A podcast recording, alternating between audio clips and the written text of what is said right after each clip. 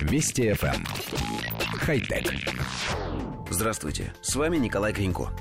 Норвежская компания Kongsberg Maritime, специализирующаяся на инновационных технологиях в области морских перевозок, объявила о своих планах строительства первого в мире полностью автономного электрического грузового судна-контейнеровоза. Его построят по заказу компании, выпускающей удобрения, и будут использовать для автоматической транспортировки продукции до ближайших морских терминалов. Новое судно будет эксплуатироваться уже с 2018 года.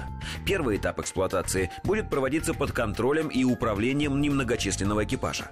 В 2019 году судно начнет курсировать уже в полуавтоматическом режиме, а с 2020 года на его борту уже не останется ни одного человека.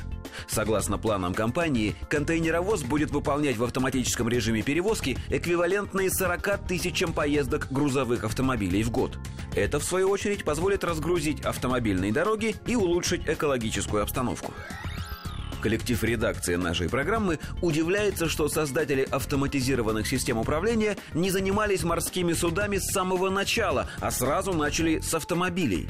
Грузовой корабль, на наш взгляд, идеальная платформа для отработки компьютерной навигации. Если малейший сбой в программе робота-автомобиля может привести к аварии с самыми печальными последствиями, то даже полный отказ всех систем на грузовом судне посреди океана приведет лишь к тому, что судно ляжет в дрейф, не причинив причинив никому вреда.